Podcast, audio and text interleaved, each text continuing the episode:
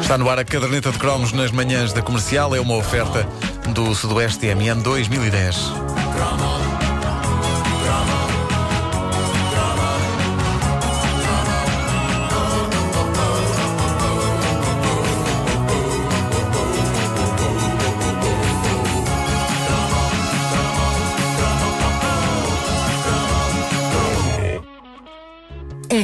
De qualquer ida à praia nas nossas infâncias era sem dúvida a chegada ao areal dessa figura de lendas, esse herói nacional, esse mito vivo que era o Senhor dos Bolos É. ou a Senhora dos Bolos.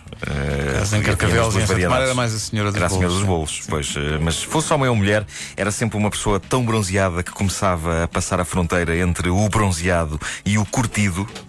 E, e eram pessoas curtidas.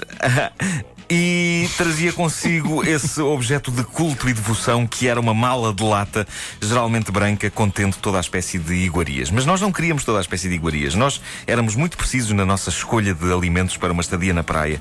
Não sei exatamente porque é que éramos todos assim. É possível que a coisa acontecesse por contágio, mas na praia não fazia sentido ingerir outras coisas que não a língua da sogra, Sim. também conhecida em algumas praias como a bolacha americana. Bolacha americana. Não é a mesma coisa. Não é a mesma coisa? Não é a mesma Podia coisa. jurar que era. Não é a mesma coisa. Explica a diferença. Língua da sogra vem enrolada, portanto é um canudo de bolacha, E a bolacha americana espalmada. vem espalmada. Vem Mas, espalmada. entanto, é o mesmo tipo de bolacha. Sim, mas o facto de estar enrolada dá logo outra coisa. É, é- é- é logo, é logo é a língua da sogra. Espalmada porque foi Bem submetida à escuta de discos de Jorge Palma. Daí Claro, espalmada. claro. Que é que uma pessoa fica depois de um concerto. Fica espalmada. Claro. Ah, depois há a bola de Berlim, também conhecida em algumas praias como a bola de Berlim.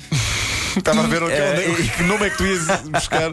Realmente. E evidentemente a batata frita. Ah, em certas praias, Titi. como na, na Costa da Caparica, também há nogá, mas isso é um desvio à norma. É. Não, Dizem que há nogá, mas nogá não se come na praia. dentes, não- Nogá não se come na praia. Não. Não, uma Olha, ontem, ontem estive na praia e ouvi uma senhora dizer Pão com chouriço! Ah, É, isso é Quem quer avançado. pão com chouriço? Isso também já é fugir à norma. É muito eu, eu, se vir uma pessoa comer nogá ou pão com chouriço na praia, dou um pontapé na areia para lhe mandar areia para cima. Ou então, a menos que a pessoa esteja a comer as duas coisas ao mesmo tempo. Sim, Aí sim, tem sim, o nosso sim, é de herói, é de herói. Uh, mas uh, comecemos pelas batatas fritas. Aqueles eram tempos em que nos supermercados a oferta de batatas fritas era francamente limitada. Nos anos 80, uh, a oferta era boa, mas era limitada. Se bem se lembram, o mercado da batata frita estava basicamente bipolarizado entre os dois gigantes do produto. De um lado a Pala Pala, do outro a Doro. Doro a batata frita que dá gosto à vida. É isso. E por isso havia uma mística especial em chegar à praia e comer um tipo específico de batata frita que vinha numa embalagem sem letras nenhumas, apenas uma saca transparente com o batatame toda à vista e que sabia de forma totalmente diferente das palas palas e das Doro.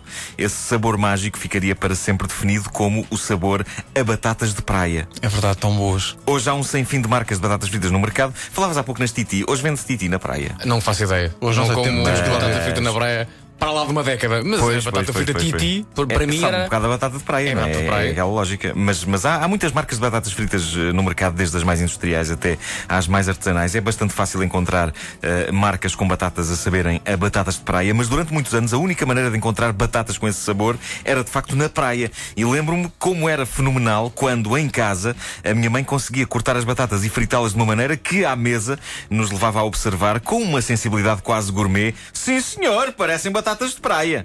Sempre este elogio, as batatas de praia. As batatas de praia eram especiais, comê-las na praia era divino, porque comer batatas fritas na praia tem um encanto extra que é impossível de reproduzir quando se come em casa. O facto de, juntamente com o sal, estarmos alegremente a comer areia. Exato. Não é uma coisa pensada, é um acidente, mas fazia parte da experiência. Claro. E isso era válido não só com as batatas fritas, mas com as bolas de Berlim.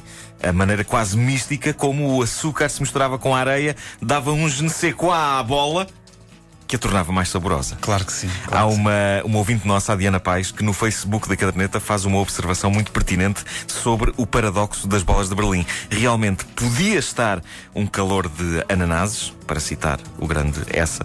Podíamos ambicionar na praia por uma bebida fresca, mas a bola de Berlim tinha de ser quentinha.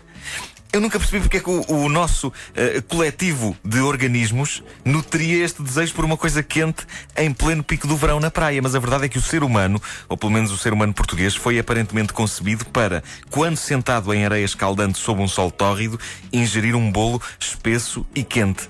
E o que é certo é que quando estamos a comer uma bola de berlim quente na praia, aquilo faz sentido.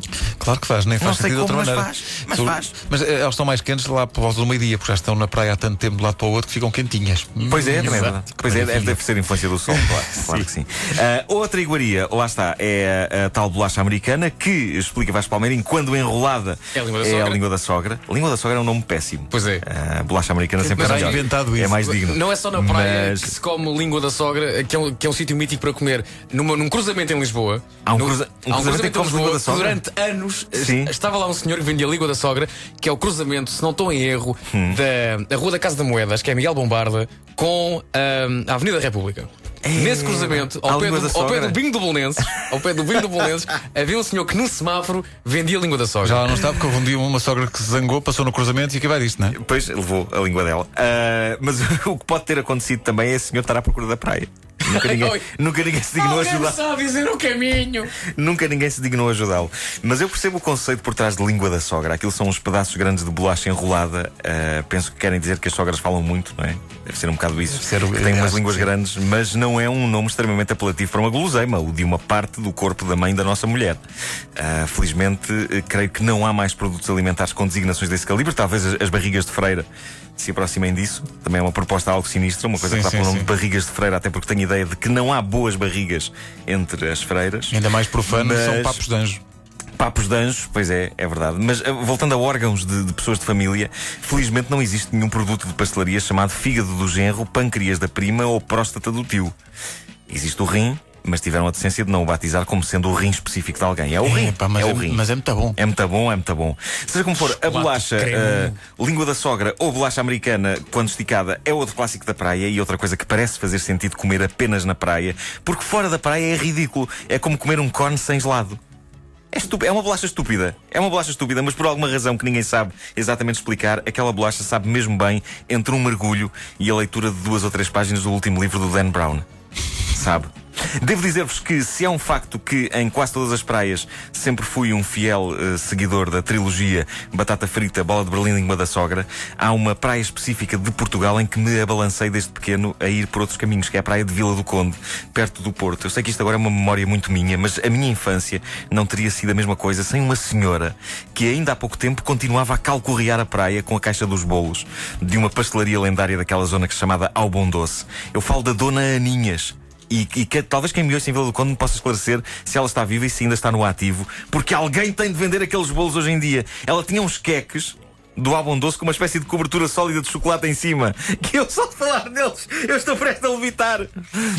Literalmente, se eu continuo com este raciocínio, vocês vão ter de ir buscar com uma vara ali ao canto do estúdio. Que eu vou para lá em cima já não deixo. Mas já na Eh, altura na praia tu levitavas quando comias os queques, isso era Levitava, levitava, sim, sim, sim. era- Muitas vezes as pessoas pediam para eu ir buscar balões e, e papagaios de papel. Isso era kitesurf, mas sem o kite sem o surf. Exatamente, exatamente.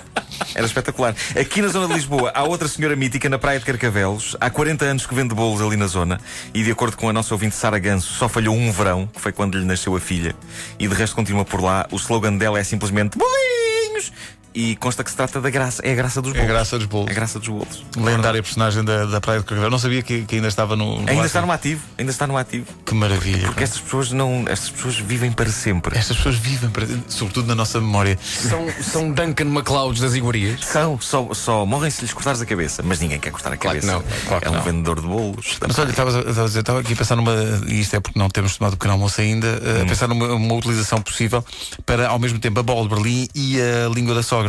Que era aquela parte do creme que está a sair, remover Da bola de com a Berlim. língua da sogra como se fosse uma espátula. Ah, espera aí, tu estás a sugerir usar a língua da sogra como se fosse uma colher para comer o creme do, do- da bola de Berlim? Eu estou a sugerir isso. Tu podes ter conseguido aí atingir o nirvana da guloseima de praia. Eu acho. Se não o Nirvana, pelo menos Alice in Chains.